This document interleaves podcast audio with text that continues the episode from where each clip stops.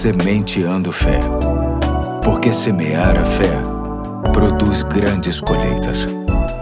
Olá, aqui é o Pastor Eduardo. Hoje é sexta-feira, dia 5 de agosto de 2022. E que tal caminharmos juntos em mais um ponto da série As Primeiras Coisas Primeiro, que tem como texto básico Mateus 6,33, que diz assim: Busquem, pois, em primeiro lugar o reino de Deus e a sua justiça, e todas essas coisas lhes serão acrescentadas. Hoje quero destacar a parte final do versículo, que destaca uma espécie de consequência natural para aqueles que buscam em primeiro lugar o reino de Deus e a sua justiça, que é o fato de serem acrescidos de todas as verdadeiras necessidades de sua vida, que são relatadas nos versículos anteriores. Ouça com atenção. São os versículos de 25 a 32, diz assim o texto, são palavras de Jesus. Portanto, eu lhes digo: não se preocupem com suas próprias vidas quanto ao que comer ou beber, nem com seus próprios corpos quanto ao que vestir. Não é a vida mais importante do que a comida e o corpo mais importante do que a roupa? Observem as aves do céu: não semeiam, nem colhem, nem armazenam em celeiros. Contudo, o Pai Celestial as alimenta.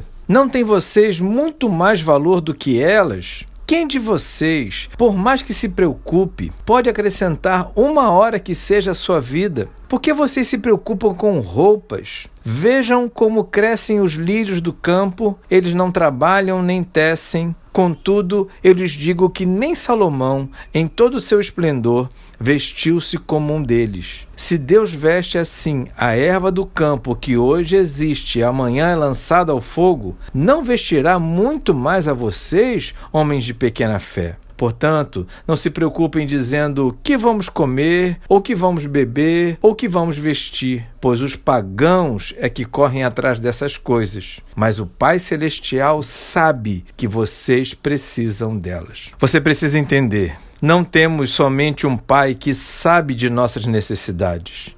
Nós sabemos que temos esse Pai. É aqui o ponto que nos coloca diferenciados em relação àqueles que não conhecem a Deus. Precisamos lembrar que jamais nos encontraremos numa situação ou estado alheios ao conhecimento e cuidado do nosso Senhor. Ele não apenas conhece nossas necessidades espirituais, mas também está interessado em todas as áreas de nossa existência, buscando atender ao que mais precisamos segundo os seus propósitos. Por muitas vezes, nós não sabemos bem o que precisamos, de verdade mas Ele sabe perfeitamente e por isso deve estar em primeiro lugar em nossos corações. Hoje fico por aqui e até amanhã, se Deus quiser.